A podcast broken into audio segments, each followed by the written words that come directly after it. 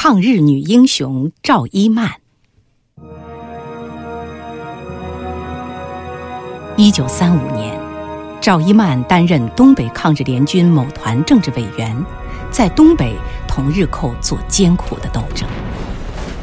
十一月的一天，部队被日军围困于诸河县的一座山间，他和战士们连续打退了敌人六次进攻。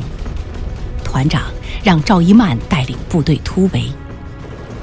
赵一曼坚定地说：“你是团长，有责任把部队带出去，我来掩护。”说完，他举起枪就向敌人猛射。在他的掩护下，战士们冲出了敌人的包围。在激烈的战斗中，他腿部受了重伤，不幸被捕。敌人连夜对他进行审讯。想从他嘴里知道抗日联军的活动情形。一个留着八字胡的日寇军官问他：“你是赵一曼？”“我就是。”赵一曼大声回答。“你们到底有多少人？”“我不会告诉你们的。”赵一曼斩钉截铁地说。“他们在哪里？”赵一曼索性不理他们了。凶恶的敌人残酷的拷打赵一曼，但是赵一曼始终没有吐露一点儿抗日联军的情况。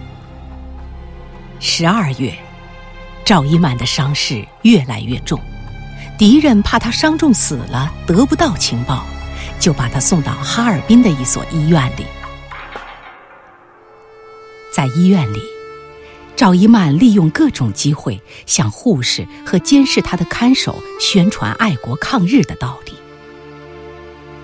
护士小韩和监视他的看守被他的言行深深的感动了，决定帮助他逃出日寇的魔掌。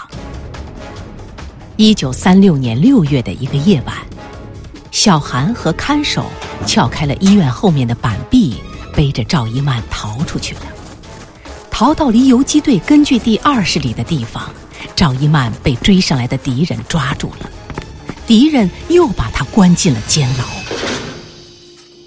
一九三六年八月二日，敌人把赵一曼押上开往朱河的火车。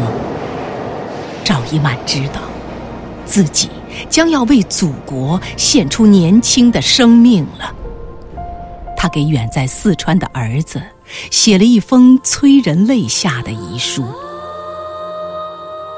母亲对于你，没有能尽到教育的责任，实在是遗憾的事情。母亲因为坚决地做了反满抗日的斗争，今天已经到了牺牲的前夕了。希望你宁儿啊，赶快成人，来安慰你地下的母亲。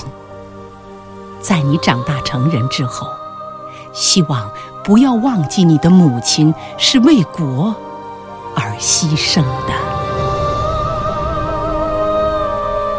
赵一曼牺牲了，中国人民会永远记住这位抗日女英雄的光辉事迹。